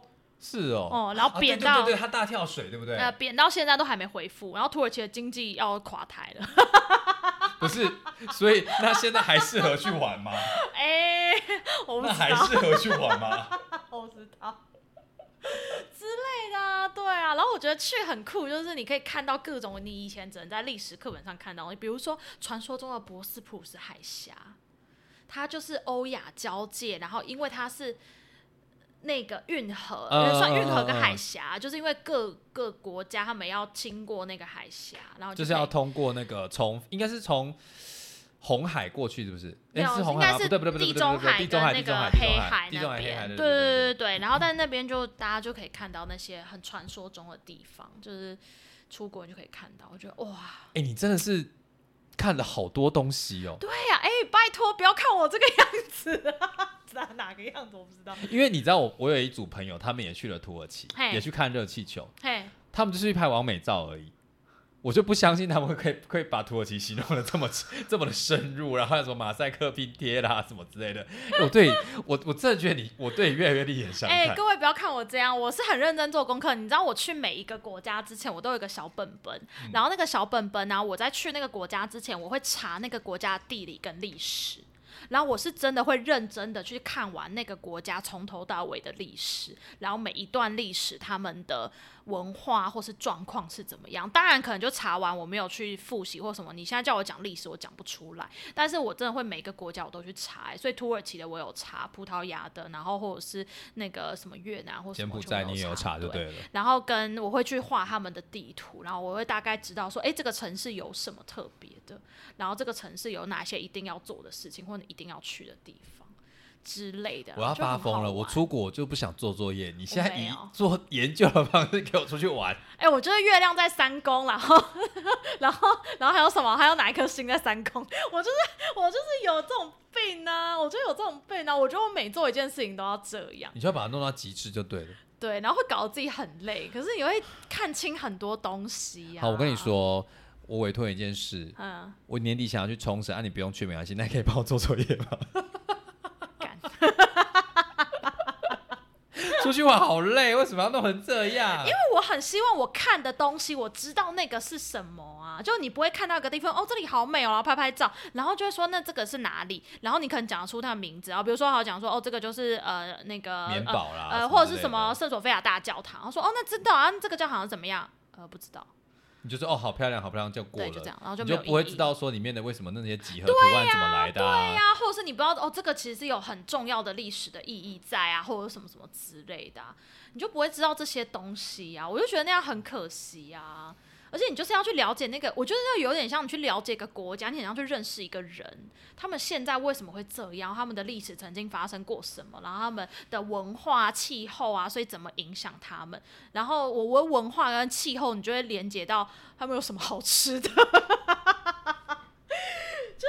那个些料理呀，然后像你知道他们羊肉有名，就跟他们宗教信仰非常有关系。对呀，然后或者是跟他们，因为他们当然还是呃以羊为他们最主要的那个经济经济对啊那个牲畜嘛。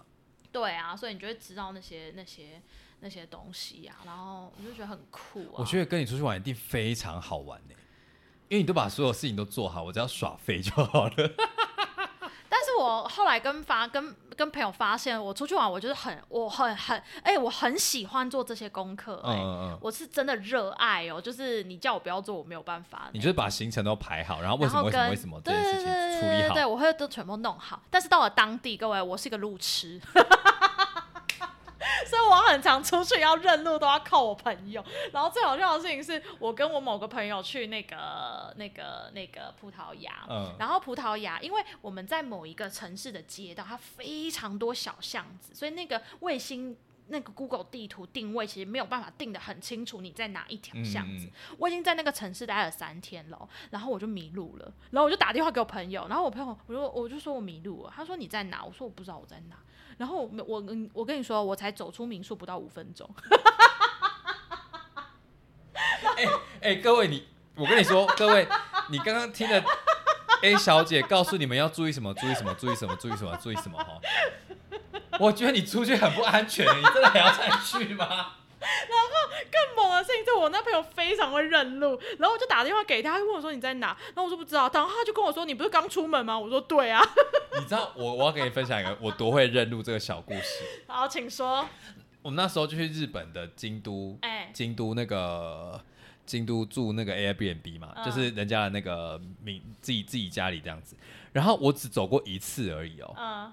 半夜他们就说：“哎，我们要去买买那个便利商店来吃。”嗯，我完全没有开地图，我就我就带他们走。我跟你说，大家还是被 Google，然后用用用街景什么之类，我就直接走过去。因为我我就知道说那个地方呃转角转几个弯，然后那边有一棵树，然后那棵树上面真的啊，那棵树我都是靠自然景观来，它只要有树或是有特别的东西，我都把它记下来。比如说那边有个招牌的手。是往左偏，然后我觉得很特别，我就记下来。然后大概几个接口，哪个方向，那个光影怎么射。然后现在是晚上，所以大概是长什么样，我我只要靠那个，我大概就够了。太扯了吧！哎，我觉得我不喜欢规划，但是我觉得认路我还 OK。哥，我就是一个认路很差的人，所以我说在在葡萄牙的时候，我打电话给我朋友，然后我朋友很猛哦，他就问我说：“你的右边有什么？你的左边有什么？啊，你旁边有什么？”我就跟他讲我在哪里。他说他立马他说我知道你在哪了，你等我两分钟。等一下，你五分钟，他两分钟就找得到你耶。而且我才离开民宿不到离不到，就是有没有刚离开，然后我在那个城市已经待了三天了。然后我们出去啊，他就跟我说到某个城市，他跟我说：“哎，我已经摸熟这个城市。”我说：“你才来一天，你怎么知道？”他说：“因为我们民宿在哪里，然后出来就是什么什么广场，然后走哪里就是哪里，走哪里。”然后我就说：“没关系，我不知道你在讲什么，我们就走就对。”等一下，你你你不会抓大建筑物吗？这在哪个方向啊？比如说有一栋楼特别高，你就说大概那个地方，我从那边走过来，大部分都是往左走还是往右走？然后太阳大部分从哪个地方升起来什么的？你不要放空！你刚刚给我放空！你刚刚给我放空！我不会去注意这些东西，我不会去注意这些。哎，但是我会看地图啊，我会看 Google Map，所以我大概还是知道。啊，各位就是不要相信他。哎，他讲了一口好旅游，但是可能会把你带带带不回民宿睡觉。就是我会知道，我所以我很爱做事前功课啊。我事前功课可以做的很好，然后要吃什么，要玩什么，要做什么，然后有哪一些行程可以去，然后，但是通常去了现场的话，就是我朋友要带我。好了，其实你 现在还可以在这边录音，代表你都是安全的啦。是不是？你看我也回得来啊。好，我想要再拉回今天的主题，所以你觉得？我们今天有主题哦。没有，我还是要拉回来一下，因为我觉得。你已经沉浸在那种旅游的梦幻里面，我觉得我已经没有没有办法把你拉回来。好了，你说你说怎样？好，我觉得我听完你今天的故事，我我以前就觉得说你真的是蛮蛮认真在规划自己的生活，而且是蛮独立的。然后我不知道你在外面遇到这么多磨难，然后你的心态好像就觉得说啊，这就是必经。我以为你会跟他抗争到底，没想到你还跟我说钱能够解决一切，就没事。我其实就对觉得说，因为你给我的感觉就是我该有的权益，我不能放弃。然后我应该遇到这些东西，我一定要讨回一个公道。但是你给我的感觉就是，我们还是虽然我们很注重自己的，自己是身为一个独立自主的人，我们应该要把我们自己的立场站好。但是其实你在面对各种各种状态的时候，你还是有办法用弹性的方式去处理自己的安危啊。我觉得是蛮佩服的。因为我觉得在台湾跟在国外真的就不一样了。在台湾，你如果要别人要跟你多要三百块，你也跟他吵架。嗯。对啊，然后就就吵到底啊，然后但是我觉得在国外有太多其他的考量了，所以我觉得这也是为什么就是那些你如果被骗出国，然后你连护照都被拿走，你你就知道你多么的没有资源。你看，连像我这种在国外就是在国在台湾，我是那种讲话很大声会跟人家吵架的人，我在国外就是低声下气。对对，我是，对，然后所以其实你就会知道那些真的被骗出国人，他应该是心里应该会更无。助啊，所以大家也不要一直嘲笑他们什么怎么那么容易被骗啊？没有，我觉得国外有些骗术真的，你当下就像迷障一样就被盖住了，就没有办法出。对，然后很多资讯在台湾可能还蛮流通的，你还查得到，但是在国外你有时候真的很难呢。好了，在这边奉劝各位哈，出国赚钱就是还是有可能，但是真的要做好你的功课 之类的。对啊，对啊，对啊。好啦，我们今天好像差不多，因为我本来想说要不要聊一下。去泰国夜店的有趣的事情，你要讲吗？你要讲吗？可是现在一个快一个半小时嘞！哎，我们居然讲这么久，我靠！我们原本说今天要闲聊，你刚刚讲眉飞色，我在我很想要在一个小半个小时前就制止你，真的 假的？但我觉得你你今天讲的好嗨哦！好，我我还是稍微讲一下好了。哎，好好好。嗯，反正就是那一天，呃，我跟我一群好姐妹，她们去我们去泰国曼谷玩嘛。对。然后那一天那一次的行程就是去。呃，Pattaya 去住那种高级的 resort，然后在里面晒，有他们有私人海滩嘛，所以这边晒太阳啊，看帅哥啊，然后什么什么之类的，然后结果超级失望，因为大部分都是家庭课，所以都是夫妻带着小孩，然后爸爸肚子很大，然后妈妈就是都在看书睡觉，然后完全没有年轻人，我真的非常失望，所以我就赶快。就是也不是赶快啊，因为行程我排好了嘛，我们就回杀回那个在那个帕泰亚海滩玩爽完之后就杀回曼谷嘛。然后曼谷那些什么行程我都觉得还好，什么逛什么逛什么二十一世纪小图桥那个我都觉得还好，因为 twenty twenty one 我就觉得还好。那我的重点都摆在晚上要去 DJ station，哎呦，就是去那个塞拉呃，它有一有一站叫萨拉丁，对，萨拉丁的意思就是红亭。嗯，沙拉是亭子的意思，嗯，d 是红色，所以就跟我们台北的古亭站，它我们是古亭站，它是红亭站，然后它附近是最有名的那个夜店街嘛，然后它有一个非常大的 gay bar 叫做 DJ Station，哇，嗯，非常大，它大概有三四层楼吧，第一层第一第一一楼是舞池，嗯，哎，二楼还是二楼是舞池了，我忘记一楼还是二楼是舞池了，嗯，然后它上面就有非常多的小包厢跟座位，是天井，你可以从。顶楼往下看，看到大家在跳舞，你就可以拿。你如果想要在里面跳舞，你就在舞池里面就是摆动啊，跟人家聊天什么的。不行，你就到二楼去休息这样子。然后你还是可以看到楼下发生什么事情。我在那边遇到 Happy Pola。什么叫 Happy Pola？就是一个泰国的，就泰国张婷婷啦。哦。他就是一个，也是一个泰国，因为泰国的人妖文化其实非常的盛行嘛。对对对对对。然后他。算是在台湾的同志圈或是跨性别圈小有名气的一个泰国网红，我就遇到他，他真的非常高大，哇，然后长得跟那个网络上一模一样，什么东西？就是他没有修图，他没有修图，他然后就是他在泰国本地的名声没有很好，因为大家就像张婷婷一样嘛，他可能就是一个谐星，然后就是在靠他就是夸张的言行打扮啊，然后什么之类的，但是我在那边就遇到。非常开心，那边跟他聊天，然后跟他要自拍照这样子，然后他们就是你知道那种尴尬但又不失礼貌的微笑跟我自拍，然后就走了这样。反正第一天因为跟着朋友一起去，所以我们大部分我还是有点害怕，所以就是看看帅哥我就走了这样。然后第二天晚上我觉得说不行，明天就要回台湾了，那我今天再去一次夜店玩好了，我就找我的姐妹们，她说哎走啦走啦走啦，他们就弃我也不顾哎，那他们去干嘛？睡觉。他们他们在饭店睡觉，为什么这么没 feel？没有，就是喝，就是喝了酒，然后就想睡。然后另外一个就说我好像中暑什么的，我说拜托陪我去啦，陪我去，陪我去。然后说不行，我好累。然后我就想说好，我一个人去应该没有问题吧？好，你很很勇敢哎！我跟你说，我那时候就觉得泰国应该算安全，因为我在路上走的时候，其实没有遭受到那种大家啊，因为他毕竟还是观光客居多，对他不会一直打量你，或是跟你要钱、小费什么的都不会。泰国不会，我觉得泰国相对安全，所以我就坐了捷运到那个萨拉丁之后，红亭站之后，我就下车直接走那个小巷子到那个夜店去玩这样。然后其实我做错一个决定，嗯，因为我其实是想要那边有一个一夜情或是艳遇的。然后后来我想太多，后没有没有没有没有，我我告诉你我想太多在哪里。我做错的决定就是我离开之后，我才才查到说，其实，在隔壁条街，嗯，有另外一个就是以情色为主的夜店。然后那一条应该去那是不是？对，那边就是大家去跳舞、唱跳舞狂欢。另外一个就是灯光比较暗，然后舞池里面就会有穿一条内裤的游客在那泡，然后或者是你在在沙发上就会有人跟你搭讪要酒。而且听说都是高壮有在练的猛男会去那间夜店。fuck，他也是 gay bar 吗？gay bar，gay bar，gay bar。下次我跟你去，跟你一起去。我不能去。可以啊，为什么不能去？女生可以去啊。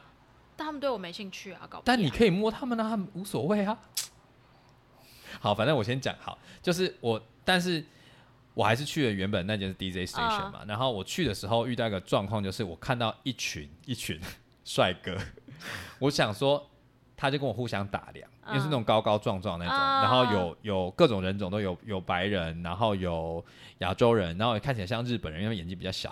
哎，对不起，我不确定是不是就是眼睛。然后结果他是韩国人，你你才更糟糕吧？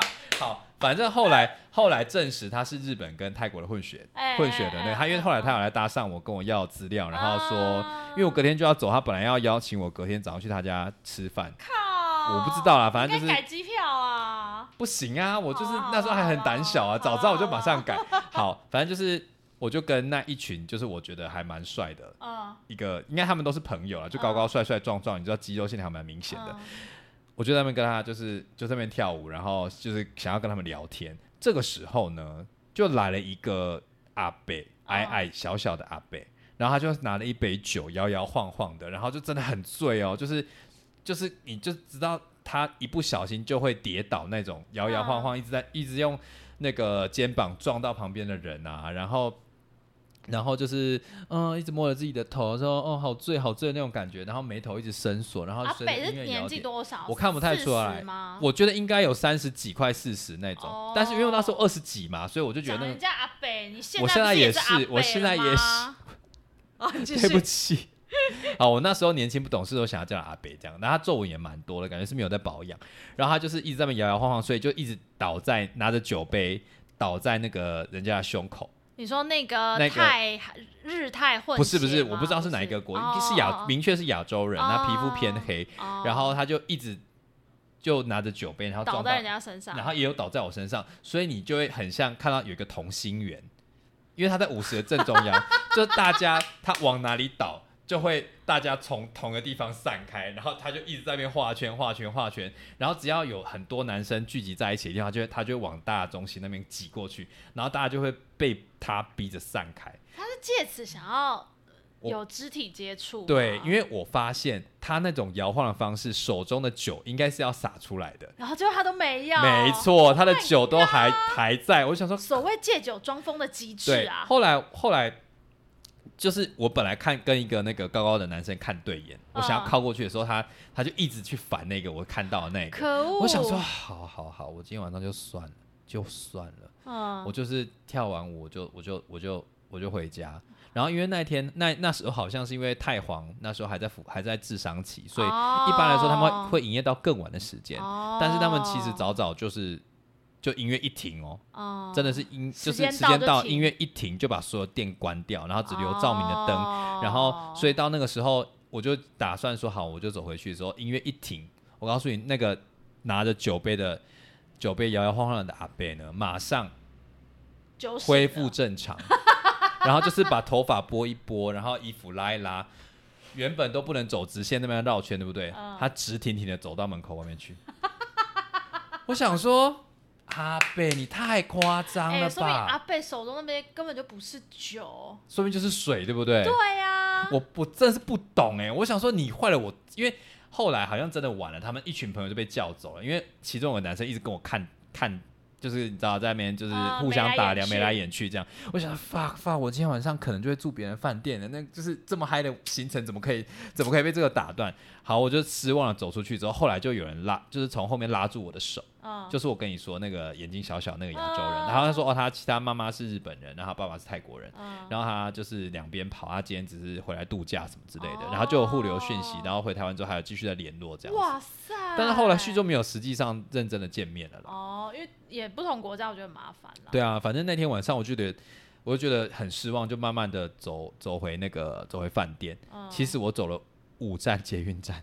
那很蛮远的，因为那天我就我就我用 Google 看了一下，走路大概半个小时，嗯，然后我就渐渐的就就是慢慢的用缓步的方式用，你是不是你是不是在调节自己的情绪？对，因为我觉得失落的情绪，对对对对，我说我今天本来要大玩特玩摸男生的胸肌，我那时候二十几岁，精力正旺正旺盛，熬夜没有关系，这精力没有办法发泄，只好用走路来发泄。对对对，我就我就一路走，哎，我觉得泰国曼谷晚上的街头蛮可爱的。